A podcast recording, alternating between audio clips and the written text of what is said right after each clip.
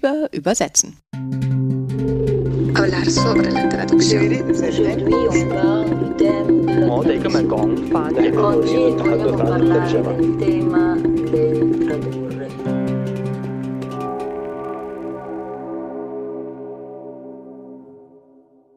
Herzlich willkommen zur 19. Folge von Über Übersetzen.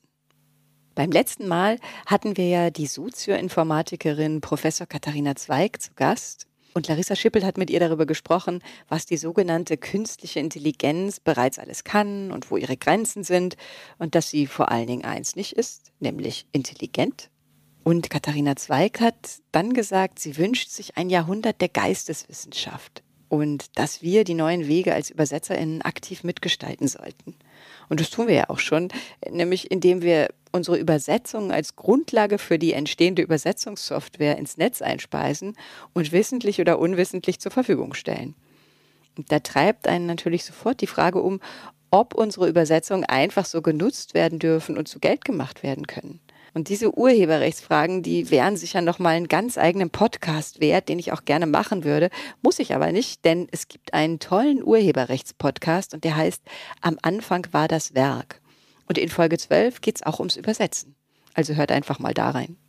Aber ich glaube, wir können, wollen und sollten uns auch mit all unserem Wissen und allem, was wir an Erfahrung haben, in die Entwicklung der KI einbringen.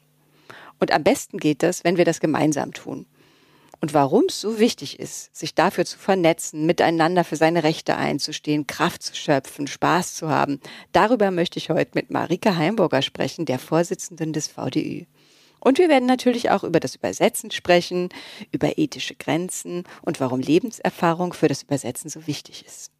Marike Heimburger ist Vorsitzende des VDÜ, Übersetzerin aus dem Dänischen, Englischen und Spanischen von namhaften Autorinnen, außerdem Dolmetscherin, Co-Autorin und Moderatorin.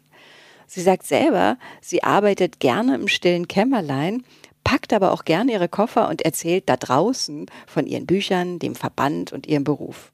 Und das passt wunderbar, denn genau dazu habe ich sie heute eingeladen. Ich bin Yvonne Griesel, Übersetzerin aus dem Russischen und Französischen und habe mich darauf spezialisiert, fremdsprachige Inszenierungen für Festivals und Theater zu übertiteln.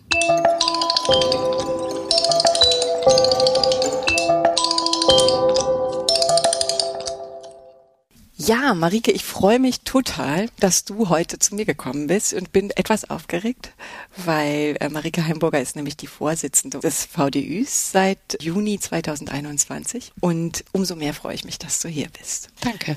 Ich würde ganz gerne erstmal mit dir ein bisschen über deine Arbeit als Übersetzerin sprechen, bevor wir auf den VDÜ zu sprechen kommen und auf den Vorsitz und auf diese ganzen, auch diese wichtigen Sachen. Aber erstmal ein bisschen über dich. Du hast in Düsseldorf Literaturübersetzen studiert, du genau. hast Spanisch und Englisch studiert und arbeitest schon seit 1998 als freiberufliche Übersetzerin. Richtig recherchiert. Allerdings, interessanterweise übersetzt du nicht aus dem Spanischen, sondern aus dem Dänischen. Das liegt wahrscheinlich daran, dass du eine Wahlheimat, nämlich in Süddänemark gefunden hast. Genau. Und da arbeitest. Und du schreibst über dich selber, dass du eine bunte Mischung aus sogenannter Frauenunterhaltung der Sparten Chitlit, Henlit, Siglit, Love and Landscape übersetzt und aber auch noch Thriller, Krimis, Jugendbücher, also verschiedenste, sehr viele Autorinnen, die ich hier gar nicht alle, also du, du übersetzt Sophie Kinsella, Sarah Harway, Jussi Adler-Olson, Stefanie Meyer, Marie Benedikt und noch ganz viele andere. Ihr werdet das alles in den Shownotes finden, was ich da alles noch aufnehme. Außerdem bist du noch Dolmetscherin, Moderatorin, Referentin und Co-Autorin ich habe mir das jetzt alles angeguckt, habe auch versucht, so viel wie möglich zu lesen davon, aber du hast ja so viel übersetzt, das habe ich natürlich nicht geschafft, alles zu lesen. Was mir aber aufgefallen ist, was wir noch nicht hatten, ist diese eben sogenannte Frauenliteratur, was man darunter auch immer zu verstehen hat. Literatur von Frauen, Literatur für Frauen. Da werden wir gleich noch ein bisschen weiter reingehen. Aber du hast auf jeden Fall viel mehr Autorinnen übersetzt als Autoren. Ja, das ist mein Portfolio. Genau. Und ich habe also jetzt zum Beispiel von Marie Benedikt gelesen, Frau Einstein. Das hast du übersetzt und ich hatte mir das durchgelesen und wollte eigentlich was zu der Übersetzung dann rausfinden. Mit meinem gelben Textmarker habe ich mir das angemarkert, was ich alles lesen wollte. Das hat aber nicht funktioniert, weil Ich habe in einem Satz dieses Buch runtergelesen, war total begeistert, weil nämlich in diesem Buch die Geschichte von der ersten Frau von Albert Einstein beschrieben ist, die maßgeblich die Relativitätstheorie mitentwickelt hat, Mileva Maric, und aus allen Veröffentlichungen gestrichen wurde. Das ist irgendwie alles sehr symptomatisch für Literaturfrauen, überhaupt die Rolle der Frauen. Aber was mir jetzt übersetzungstechnisch aufgefallen ist, ich bin ja so mitgerissen worden mit der Übersetzung. Ich konnte gar nicht anhalten, gar nicht wie bei den anderen Übersetzungen, so, dass ich sagen könnte, ah, ein besonderes Bild, die Knarzigkeit, dieses, hm, so, sondern du hast mich einfach von der ersten bis zur letzten Seite mitgerissen. Auf was kommt es denn dabei an, bei so einer Übersetzung von Unterhaltungsliteratur? Das ist ja sehr anspruchsvoll, scheint mir das zu sein da müssen vielleicht andere Maßstäbe angelegt werden. Also jetzt ist Frau Einstein und Marie Benedikt eher gehobene Unterhaltung. Ich hatte ja, du hattest es ja eben aufgelistet, mit sogenannter Chicklit und sowas angefangen, was eben auch nur als Taschenbuch von vornherein erschien und so weiter. Aber was auch ist da denn Chicklit? Das, Chicklit, ja das war mal eine Zeit lang so ein Genre oder so eine Bezeichnung in der Verlagswelt. Das war dann so, die bekannteste Vertreterin dafür war Bridget Jones. Mhm. Solche lustige, intelligente, urbane Frauenunterhaltung. Und da kam es zum Beispiel ganz, also ganz stark darauf an, dass es irgendwie eine flotte ja, Sprache einfach hat, dass es irgendwie flutscht. So, Natürlich. Ja. Ist auch sehr, also ohne dass es jetzt ständig Dialog ist, ist es eben trotzdem eher vielleicht ein bisschen umgangssprachlich oder so. Ja. Und das ist jetzt bei Frau Einstein natürlich nicht mehr äh, so. Also da sind wir ja auch dann jetzt wieder 100 Jahre zurückversetzt. Nicht, dass die Sprache jetzt antiquiert wäre, aber ist dann ein anderer Sprachduktus. Aber eben trotzdem so, dass man die Leserin eben bei der Stange halten muss. Also die Sätze so aufbauen, dass man sofort so, wie du sagst, ich glaube, du sagtest reinflutschen oder ja, ja, so. Also, ja, weil so. ich mich gefragt habe, man hat ja immer diese Wahl, übersetzt man eher zieltextnah oder ausgangstextnah so ein bisschen. Also ich kann ja, wenn ich aus dem Russischen übersetze oder wenn ich so aus dem Norwegischen, ich kann ja so Strukturen aufscheinen lassen, dann mhm. kriegt es eher so was, so ein bisschen Untersuchendes.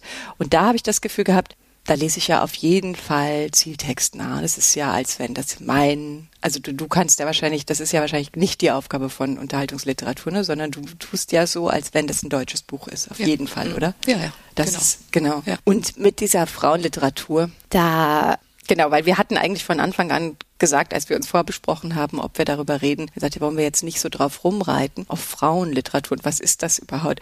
Und in der Vorbereitung habe ich dann also dieses super Buch gefunden von Nicole Seifert, Frauenliteratur und auf dem Cover von diesem Buch ist Frauen erstmal dick durchgestrichen und der Untertitel ist abgewertet, vergessen, wiederentdeckt. Und ist im selben Verlag erschienen wie Frau Einstein. Ja, bei Kiepenheuer und Witsch. Ja, du hast es auch gelesen, das Buch, ne? Genau. Ja, das finde ich eigentlich ganz interessant, weil da steht eigentlich drin, nicht nur, dass es wahnsinnig wenige Frauen gibt, die verlegt wurden. Wahnsinnig wenige von diesen verlegten Frauen in den Jahrhunderten haben dann noch eine Rezension erhalten. Und das hat irgendwie alles System mit dieser Literatur.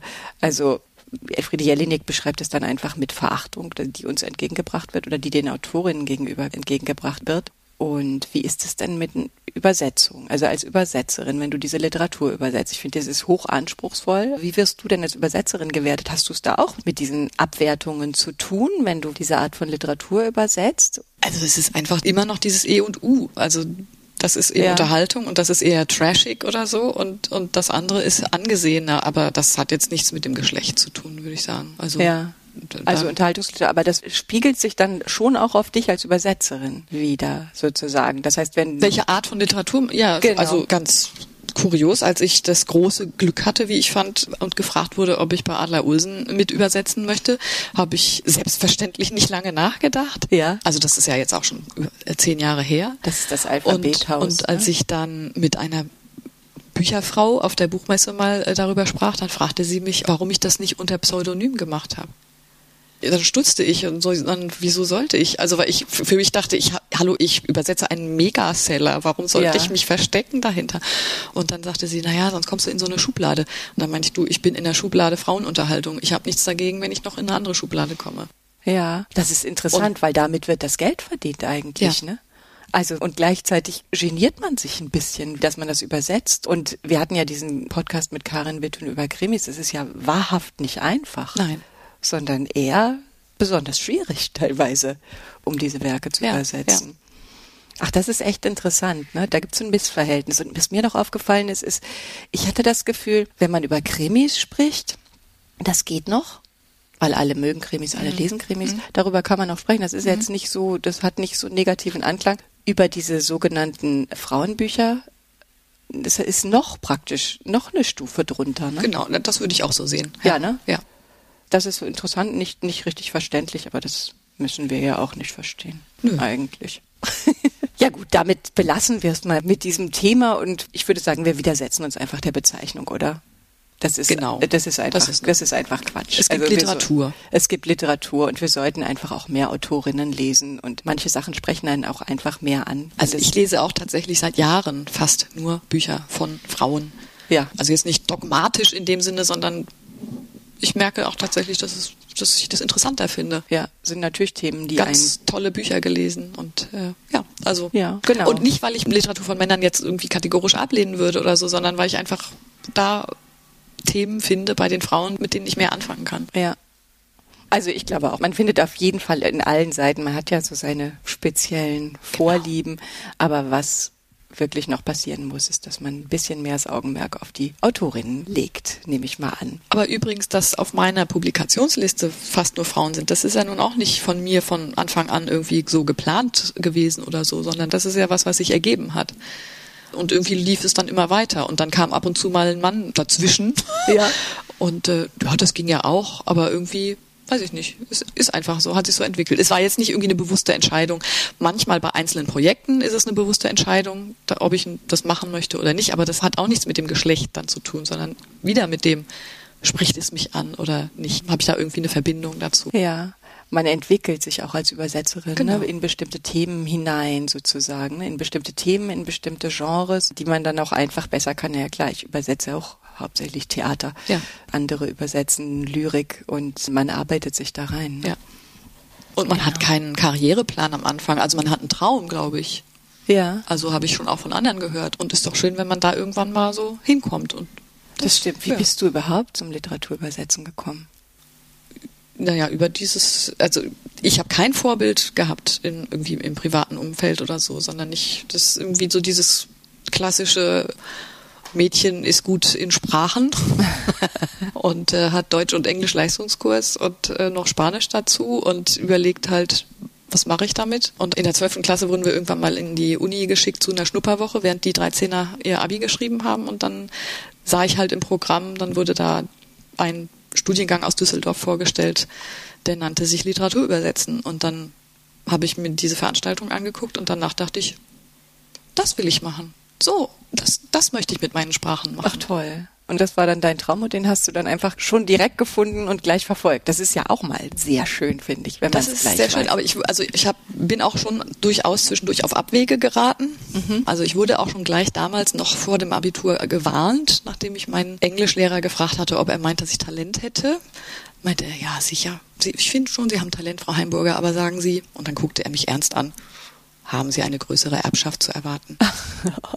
Hatte ich nicht und ich habe es trotzdem gemacht, aber ich habe auch immer wieder mit anderen Dingen Geld verdient. Ja, wie wir alle. Ja.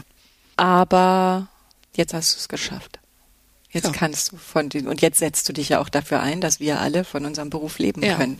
Aber wir bleiben jetzt erstmal bei Dänisch, weil sonst kommen wir hier, Gut. kommen wir nämlich hier auf Abwege. Mhm. Genau. Wie kam es denn dann, dass du nach Dänemark gegangen bist? Würde mich schon interessieren, dass du jetzt aus dem Dänischen übersetzt.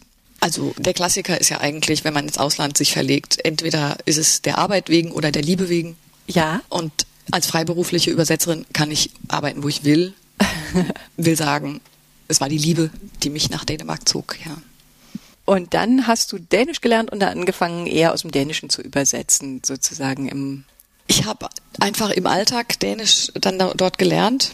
Also ich bin keine Skandinavistin, und ab und zu sprach ich mal mit Kolleginnen, die auch aus dem Dänischen übersetzen, die mir dann auch sagten, also das funktioniert für Dänisch ganz anders. Also beim Englischen ist es ja wirklich so, die Verlage kaufen ein, die Titel und dann wird man, wenn man erstmal drin ist im System, angefragt, ob man dieses Buch übersetzen möchte. Und die Kolleginnen damals sagten, naja, im Dänischen läuft das total anders. Man muss eigentlich fast selbst sich seine Arbeit als Scout fast besorgen. Also mhm. man beobachtet selbst den dänischen Markt jetzt in diesem Fall und schlägt dann den Verlagen was vor. Das ist inzwischen bestimmt auch schon wieder anders. Ne? Aber damals und dann, und ich war in einer Lebensphase, wo ich ja, ich, das kann ich nicht leisten. Also hat mir das wirklich überhaupt nicht ich hätte das vermessen gefunden, fast von mir zu sagen, ich möchte jetzt aus dem Dänischen übersetzen. Mhm. Aber dann war es eben so, dass ich gefragt wurde tatsächlich eines Tages, ob ich mitmachen wollte bei Adler Olsen, als er eben sich so wahnsinnig gut verkaufte mit dem Sonderdezernat Q das ist ja auch so ein Mechanismus im Buchmarkt. Also häufig kaufen Verlage neuere Bücher ein aus dem Ausland und wenn das dann gut läuft, dann werden die sogenannten Backlist-Titel noch nachgeschoben. Mhm. Und es ging jetzt also um diese sogenannten Backlist-Titel, die der Autor geschrieben hatte, Jahre bevor er diese Sonderdezernat Q-Sache gemacht hat und die dann jetzt so nach dem Motto, falls der Autor jetzt mal eine Blockade hat oder so, also dann, das ist dann ja wirklich eine Maschinerie ganz einfach. Das ist, ja. das ja, weiß man nicht. Also das stellt man sich immer nicht so vor, wenn man von Literatur spricht, was da halt auch einfach an Geld im Spiel ist und ja, so. Genau. Ne? Und dass so Verlage einfach, und da bin ich ja jetzt auch nicht die Expertin, aber was ich so mitgekriegt habe, es ist dann halt ganz klar, es muss dann regelmäßig was erscheinen von so einem Namen. Und falls er also jetzt mit der einen Reihe dann mal nicht liefert, dann hat man was in der Schublade von, dem, mhm. von der Backlist sozusagen. Und so kam ich ins Spiel, dass ich da eben mit übersetzen durfte. Aber es war natürlich für mich ein, also fulminanter Einstieg ins Übersetzen aus dem Dänischen. Ja. Aber komischerweise sind dann halt für mich im Dänischen immer nur Krimis gekommen. Also ich habe ein Jugendbuch gemacht und einen wiederum Frauenroman in Anführungszeichen ja. und sonst nur Krimis und auch in den ich habe jetzt zuletzt vor drei Jahren was übersetzt aus dem Dänischen Krimi und mir ist fast jedes Jahr auch was angeboten worden aus dem Dänischen, aber immer Krimis und immer jetzt sofort. Also jetzt mhm. sofort anfangen. Und das ging nicht. Also dann, ich war, meine Auftragslage war halt gut genug, dass ich, ähm, naja, es klingt so ein bisschen komisch. Meine Auftragslage war gut genug, dass ich nicht sofort anfangen konnte. Also ja. ich hätte erst in einem halben Jahr anfangen können oder so. Und darum wurde das dann immer nichts. Naja, und jetzt hoffe ich aber auch, dass ich einfach mal, ich habe ja nichts gegen Krimis, aber ich möchte nicht aus dem Dänischen immer nur Krimis machen. Ja, das ist lustig, weil ein Kollege von uns, der Justus Karl, mit dem ich in der Übersetzerwerkstatt war, der hat gesagt, der aus dem Norwegischen übersetzt, man kann sich bei einer skandinavischen Sprache gar nicht erlauben, Krimis nicht zu mögen oder Krimis nicht zu übersetzen. Das fand ich sehr lustig. Ja. Dabei ist genau, wenn man jetzt mal über die dänische Literatur spricht, also wir wissen ja wenig über Dänemark, außer dass wir alle ständig in Urlaub dahin fahren. Ne? Mhm. Äh, ein bisschen Hügge wissen wir, ein bisschen dänisches Design. Hans Christian Andersen natürlich Kierkegaard und Fräulein Smillers Gespür für Schnee und Karin Blixen. Literaturnobelpreisträgerin. Was gibt's denn da noch so an Literatur? Wie gesagt, ich bin keine Skandinavistin. Ein wunderbares Buch, was ich vor ein, zwei Jahren mal gelesen habe, war bei Hansa Blau erschienen. Das heißt Agathe von Ann-Kathrine Bohmann. Und das ist einfach so ein stilles Buch. Also es wird einfach eine schöne Geschichte erzählt von einem alternden Arzt, äh, ich glaube in Paris, auf jeden Fall in Frankreich, mhm. und seiner Beziehung, also zu einer jüngeren Frau, also keine Liebesbeziehung, aber irgendwie doch irgendwie so, weiß nicht. Also einfach so ein richtig schönes Erzählen. Da passiert nichts Dramatisches oder so. Finde ich total schön.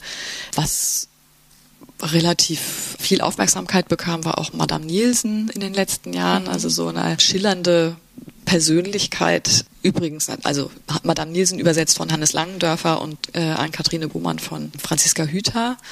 Und das sind tolle Bücher, also mit, mit Gehalt, also mit Inhalt irgendwie, die nicht nur plotgetrieben sind und so. Und mhm. Also es gibt so, aber oder Fall. oder zum Beispiel was jetzt äh, vor kurzer Zeit wirklich groß besprochen und also viel Raum eingenommen hat, war diese Kopenhagen-Trilogie von Tove Dietlefsen. Ja in der Übersetzung von Ursel Allenstein. Auch da mehr, also Frauen, also Frauen haben mir jetzt vielleicht tatsächlich im Moment auch ein bisschen leichter, äh, noch, noch sichtbar zu werden, genau. Ja. Weil eben einfach sich gerade was verschiebt insgesamt. Es wird alles diverser und das ist ganz schön. Und ansonsten, ja. also ehrlich gesagt, nee, ich weiß nicht aktuell, was sich so richtig regt. Ähm, aber es, aber es gibt, ja es gibt ja, ja. diese schönen Bücher. Es. Aber die Krimis nehmen unglaublich viel Raum ein. Ja, interessant. Aber das ist wirklich wahrscheinlich ein skandinavisches Phänomen. Aber das ne? sind ja auch jetzt persönliche Vorlieben von mir. Ich will damit überhaupt nicht sagen, dass Krimis irgendwie Schund oder Schrott sind oder so. Aber, nee, nee. aber wenn ich halt, jetzt haben wir hier dieses Alphabethaus auf dem Tisch liegen vor uns und das hat fast 600 Seiten. Wie lange möchte ich mich mit einer düsteren Thematik befassen täglich? Ja.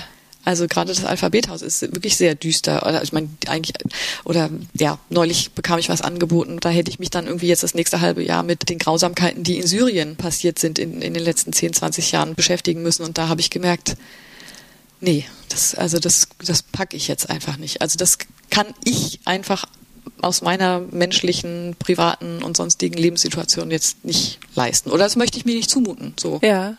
Und dann möchte ich lieber schöne Sachen machen. Ja. Das heißt nicht, dass die lustig sein müssen. Also schön kann auch ernst sein. Also was jetzt ganz frisch erschienen ist, Überwintern von Catherine May, also aus dem Englischen nun, aber es ist so ein Essay, in dem sie sich Gedanken macht über das, also es wird so ein bisschen metaphorisch eigentlich, dieses Überwintern auch als dunkle Phasen im Leben. Mhm. Und das war auch teilweise sehr intensiv und nicht alles leicht, aber am Ende war ich beglückt. Ich bin jetzt beglückt, dieses Buch in der Hand zu halten. Was daran ganz interessant ist, wir hatten in einem Podcast mit Larissa über Ethik gesprochen und ethische Grenzen des Übersetzens. Das ist ja im Prinzip eigentlich was, was du da beschreibst, ne? Dass wir sozusagen unsere eigenen Grenzen, unsere eigenen ethischen Grenzen als Übersetzerin setzen und sagen, ich meine, klar, natürlich alles im ökonomischen Feld. Also ich sage wahrscheinlich jetzt nicht so ein Adler Olsen ab. Man muss ja auch schon das Finanzielle im Auge behalten. Manche Dinge kann man auch einfach nicht absagen aus Selbstschutz. Aber natürlich entscheiden wir oder ent entscheidest du, wenn man jetzt die Möglichkeit hat, weil man so viel übersetzt hat wie du und schon die Auswahl hat und so, dann kannst du natürlich entscheiden, das möchte ich machen und bestimmte Dinge kann ich vielleicht gar nicht machen. Ne? Also das finde ich eigentlich auch eine interessante Frage. Wie kommen solche Grenzen zustande? Wie setzt du dir solche ethischen Grenzen eigentlich oder wie, wie funktioniert das als Übersetzerin? Also ich, ich setze sie mir nicht bewusst, sondern ich spüre sie, wenn ich ein Buch prüfe. Also wenn ich ein Buch angeboten bekomme. Also das allererste Mal ist mir sowas passiert, als meine Kinder klein waren und meine Kinder sind beide, haben sehr besondere Bedürfnisse. Mhm. Es war eine sehr schwere Zeit. Mhm. Und damals habe ich viel für Goldmann eben diese sogenannte Chicklit gemacht. Und dann sprach ich mit der Lektorin am Telefon und dann habe ich auch kurz erzählt, was bei mir eben privat los ist. Und dann Vielleicht dachte sie, es sei passend. Dann sagte sie, aber ich hätte hier auch sonst mal ein, also einen Erfahrungsbericht von einer krebskranken Frau, der müsste übersetzt werden. Und dann habe ich so tief durchgeatmet mhm. und habe gedacht, nee, danke. Also mein Leben ist gerade ernst genug. Ich mhm. möchte dann gern beim Arbeiten einfach ein bisschen Spaß haben.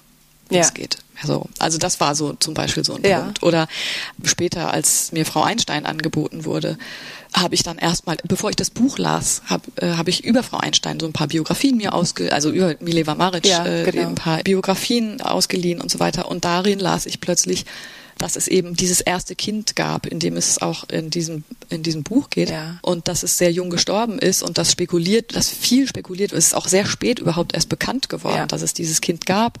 Es war, wurde halt verheimlicht und war dann, warum wurde es verheimlicht? War das Kind vielleicht behindert oder mhm. äh, es ist jedenfalls sehr jung gestorben und auch mein jüngstes Kind ist gestorben.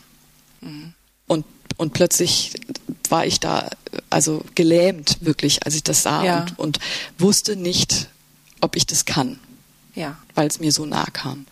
Und habe dann mit der Lektorin Mona Lang das ein bisschen besprochen oder habe ihr das geschrieben und dann war sie sehr sehr bestürzt, weil sie das nicht wusste über meine Biografie. Ja, ja. Ne? Ja. Und ich fand die Reaktion so toll, weil sie mir sofort angeboten hat, dass ich vom Vertrag zurückgetreten kann, wenn ich das möchte und dann finden wir was anderes für mich und, und so. Also mhm sehr achtsam irgendwie, ja. ähm, rücksichtsvoll. Und, und dann habe ich gesagt, ich, ja, also es eilt ja jetzt noch nicht so, ich würde jetzt gerne ein bisschen drüber nachdenken oder mal in mich reinhorchen. Und irgendwann habe ich dann gesagt, nee, ich möchte das. Also aus verschiedenen Gründen habe ich dann gesagt, ich, ich möchte mich dem jetzt aussetzen und habe das dann eben gemacht. Und bin jetzt sehr froh drüber, weil jetzt mal abgesehen davon, dass es persönlich wirklich eine schöne Erfahrung war. Ja.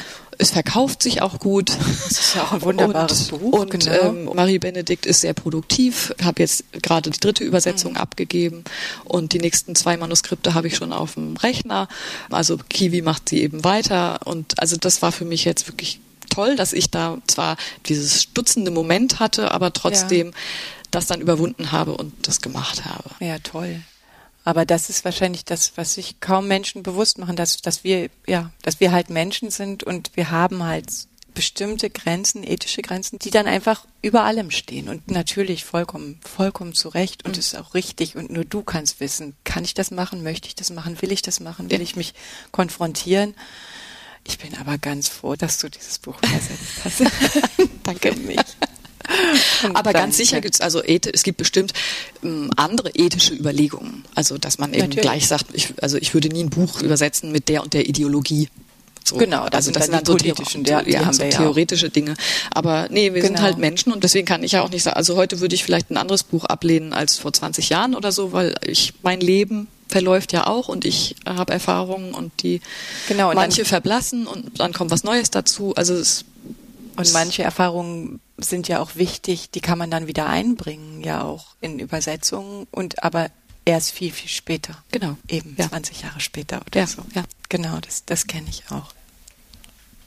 Ja, jetzt haben wir schon so viel über Dänemark gesprochen und über die ganzen verschiedenen Bücher. Jetzt müssen wir doch nochmal, glaube ich, ein bisschen darauf zu sprechen kommen, dass du Vorsitzende des VDÜ bist. Gerne. Was mich interessiert, warum ist es dir wichtig? Du hast dich immer engagiert für unseren Verband. Ich meine, ohne unseren Verband, weiß ich nicht, könnten wir alle wahrscheinlich sehr, sehr, sehr viel schlechter leben und hätten viel weniger Rückgrat eigentlich. Wir hätten auch viel weniger Spaß. Genau, viel weniger Spaß hätten wir auch. Genau. Viel weniger nette Kontakte. Das stimmt. Ja, ja. Und du hast dich schon immer engagiert. Und was treibt dich? Warum bist du Vorsitzende jetzt von unserem Verband geworden? Also ich habe mich schon immer engagiert. Ich habe mich immer für andere eingesetzt. Schon also in der Schule Klassensprecherin und so weiter. In der Uni war ich dann studentische Frauenbeauftragte und dann äh, war ich auch mal irgendwo in irgendwelchen Elternbeiräten oder was weiß ich. Aber da, da hab ich ja, war ich dann ja auch schon Mitglied im VDÜ. Und als dann 2002 die Urheberrechtsreform kam, die uns ja auch sogar namentlich unsere Berufsgruppe nannte, die besser gestellt werden soll, und der Verband ja mehr oder weniger aufrief dazu, jetzt wirklich äh, um Vertragsanpassungen zu bitten und wenn die nicht gewährt wird, äh, gegebenenfalls mit Rechtsschutz von Verdi zu klagen. Da war ich halt in so einer Phase, wo ich einfach so, ja, selbstverständlich mache ich das und ähm, so, tada, ich bin jetzt hier, ich mache das und und in dem völlig naiven Glauben, dass ich glaube damals waren es ungefähr 1000 Mitglieder, dass das natürlich jetzt ganz viele von uns machen werden. Und irgendwann kam dann so ein bisschen das böse Erwachen, dass es eben nur ein halbes Dutzend überhaupt gemacht hat. Oh. Naja. Und also das ist ja auch eine Form von Engagement schon gewesen. Also ich wollte ja. über diese Klage auch was erreichen und bewirken für alle. Ich war nicht die Einzige, aber es war tatsächlich mein Fall, der dann 2009 als erster vom BGH entschieden wurde. Ja. Und ähm, so, das heißt, da habe ich schon viel dann auch immer Kontakt gehabt mit dem Vorstand. Irgendwann habe ich mich dann in die Honorarkommission wählen lassen. Also das, da war ich vier Jahre dabei. Ich wurde dann zur Schatzmeisterin gewählt, mhm. 2017. Und ich war wirklich sehr glücklich über Patricia als Vorsitzende. Ich fand, das war eine sehr schöne Zeit. Und, aber es war eben irgendwann dann auch klar, Patricia macht nicht weiter. Was ich sehr, sehr bedauert habe, die Dinge haben sich dann entwickelt. Wir haben wirklich viele Kolleginnen und Kollegen angesprochen. Naja, und irgendwann kristallisierte sich aber raus, wer so ins, insgesamt ins Vorstandsteam kommen würde. Und dann habe ich so gemerkt, okay, also mit dem Team und offen gestanden tatsächlich, äh, vor allem als ich so dachte, hm, mit Ingo Herzke als zweiten Vorsitzenden könnte ich mir das dann vielleicht doch vorstellen, weil ich Ingo eben auch schon lange kenne und ja. schätze. Und ähm, ehrlich gesagt, ich bin ganz in meinem Element. Ja, ich glaube auch. Also du kannst das ja auch sehr gut und Danke. du bist genau die richtige Stimme für uns mit deiner fröhlichen und offenen Art. Ich finde ja sowieso, dass man mit so einem positiven Aktivismus manchmal viel, viel mehr erreicht als in so einer negativen Haltung. Ne? Also ja. das ist schon sehr toll. Und klar, wir haben, wir sind lange eben so ein bisschen oder ich auch wirklich so auf Krawall gebürstet gewesen und wir müssen mhm. uns wehren und so weiter und ja. und das, das merke ich auch. Ich glaube, das kostet auch zu viel. Das kostet zu viel Energie. Also wir ne, das kostet auch so, Lebensfreude. Ja, also ja. meine VorgängerInnen haben ja wahnsinnig viel, also sich auch sehr aufgerieben ja. für Projekte in der Politik oder auch in der Branche, die also die schon Ergebnisse gebracht haben und auch also den größten Respekt verdienen. Aber wenn man guckt, was das an persönlich, also an persönlichem Einsatz und und was es gekostet hat, äh, menschlich, mhm. dann im Vergleich zu, was es letztendlich wirklich der breiten Übersetzerschaft bringt, das steht in keinem Verhältnis. Ja. Und wir sind uns da schon eigentlich relativ einig geworden, dass wir sagen, wir, das machen wir nicht. Also wir werden nicht jetzt wieder in Energie in Projekte investieren, die nicht das bringen, was wir wollen. Also wir haben jetzt ein paar Ideen. Also eine große Idee oder ein großer Wunsch von mir war ja wirklich auch, wir müssen uns mehr auf die Mitgliedschaft jetzt wieder, also wir müssen den Blick nicht in der Hierarchie, also oder in, der, in den ganzen Strukturen nach oben richten, in Politik und Verlage und so weiter, sondern müssen wirklich auch mal ein bisschen mehr in die Mitgliedschaft wieder denken.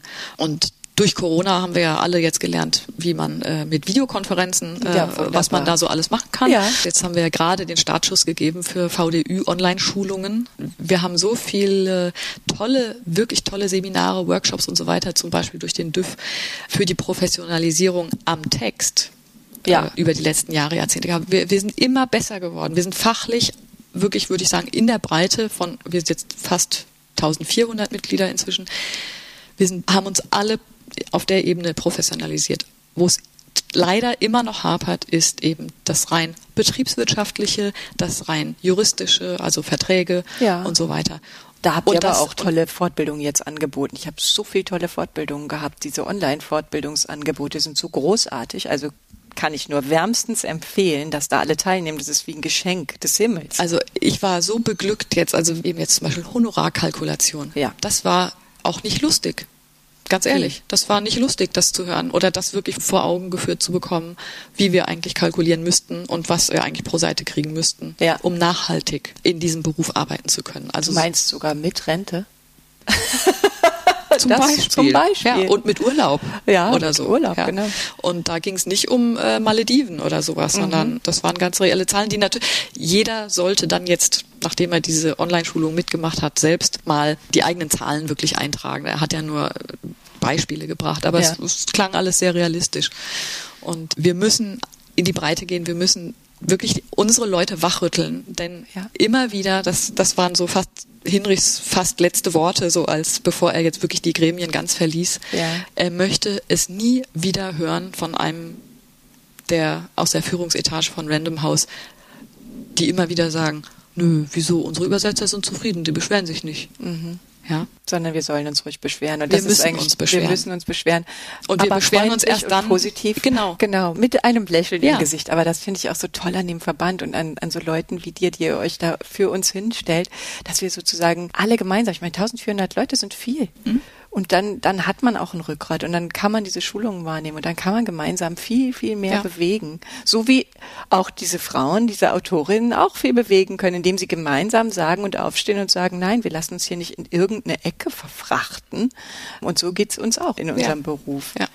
Ich kann es aber auch verstehen, dass viele von uns, also auch selbst, also dass aus unseren Reihen auch Aggression kommt, weil natürlich, wenn du über Jahre oder Jahrzehnte das Gefühl hast, du wirst nicht gesehen, du wirst nicht genannt, du wirst nicht ordentlich bezahlt und also musst ständig Akkord arbeiten eigentlich, da wird man dünnhäutig. Und dann ja. wird man auch ungnädig und dann kann man auch aggressiv werden, wenn Stimmt. man irgendwo nicht genannt wird zum Beispiel. Ja. Aber vielleicht sind wir jetzt schon auf einer nächsten Stufe. Vielleicht ist es so, wie Alice Schwarzer noch sehr wütend sein musste. Mhm oder ne, oder Toni Morrison oder so wie es gibt. Ich finde immer, es geht immer in Stufen. Und natürlich musste man am Anfang unheimlich wütend sein als Übersetzerin und unheimlich laut schreien, damit man überhaupt irgendwie gehört wurde, irgendwo ja. auftauchte. Und vielleicht haben schon die vor uns so viel erreicht, dass wir jetzt schon eine ruhigere Stufe angehen können. Und mit freundlichem Lächeln, aber geschlossen. Ja, das glaube ich. Sozusagen. Aber ganz ehrlich, ich glaube auch, dass es daran liegt, dass auch in den Verlagsführungsetagen sich das Geschlechterverhältnis wandelt. Vor, ja, das macht ja, auch was aus. Also vor 20 Jahren waren da nur Männer mhm. und da herrschte ein anderer Ton und da herrschte ein anderer Umgang. Ja, und in immer mehr Verlagen sind jetzt Frauen an der Spitze. Ja. Also eine Zeit lang waren die Frauen immer nur dann, ich sage jetzt mal in Anführungszeichen, nur im künstlerischen Bereich, also in der Programmgestaltung an der Spitze. Aber es gibt auch inzwischen Justiziarinnen und Geschäftsführerinnen und ich weiß nicht was. Mhm. Und das ist mein Eindruck, da herrscht ein anderer Umgang. Da herrscht ein anderer Umgang. Und aber es ist ja auch immer, je mehr man darüber spricht und je mehr wir über unseren Beruf sprechen, desto mehr, so meine Erfahrung, desto mehr verstehen auch die anderen, was wir eigentlich machen, was wir leisten und dass man uns durchaus auch ernst nehmen kann. Und wir eben nicht irgendwie eine Hausfrau sind, die ein bisschen irgendwo am Küchentisch irgendwas übersetzt, so ein bisschen vor sich hin und dann diese Sätze sagt wie, ja, Geld spielt erstmal keine Rolle, es macht mir Spaß. Das sind so Sachen, ne? gegen die sollten wir aufstehen. Unbedingt, Aber das, ja. wenn ihr das machen wollt, dass ihr sozusagen mehr in die Breite gehen wollt, dass wir noch mehr Geschlossenheit, das finde ich toll. Und man kann ja so, also dann ist es total easy teilzunehmen. Ja, also dieses ja. Honorarkalkulationsseminar, das ist jetzt in drei Teilen, immer nur eine Stunde mit ja. einer Woche dazwischen. Also das kann eigentlich fast jeder und jede einrichten und dadurch entstehen auch neue, also dann sieht man auch mal, ich habe da jetzt Kolleginnen auf dem Bildschirm gesehen, die habe ich noch nie gesehen. Ne? Ja, Das ist das, das Tolle an Corona. total ne? gut. Ähm, ja. Entstehen jetzt auf anderen Ebenen nochmal neue Verknüpfungen. Also das ist doch ein total schönes Schlusswort. Das heißt, du rufst in die Welt, kommt, nehmt teil ja. und lasst uns was zusammen machen. Genau. Vielen, vielen Dank. Danke für Marike. die Einladung. Es war ein sehr, sehr interessantes Gespräch. Finde ich auch. Danke. Tschüss. Ja, das war über Übersetzen. Wir hoffen, euch hat das ein bisschen Spaß gemacht, unser kleiner Ausflug nach Dänemark und in eine bestimmte Form der Literatur. Und ich hoffe, ihr lest jetzt alle mal Frau Einstein, das Buch von Marie Benedikt und dann überdenken wir bestimmte Dinge. Ja, also dann, bis zum nächsten Mal. Viel Spaß. Tschüss. Wij willen vertalen. Wij willen tolken. Heute redet wir И, por supuesto, hablar de la traducción. Переводить, переводчица, переводчик, переводчик. Обсуждать наши грамоты, переводить. Ты переводчица?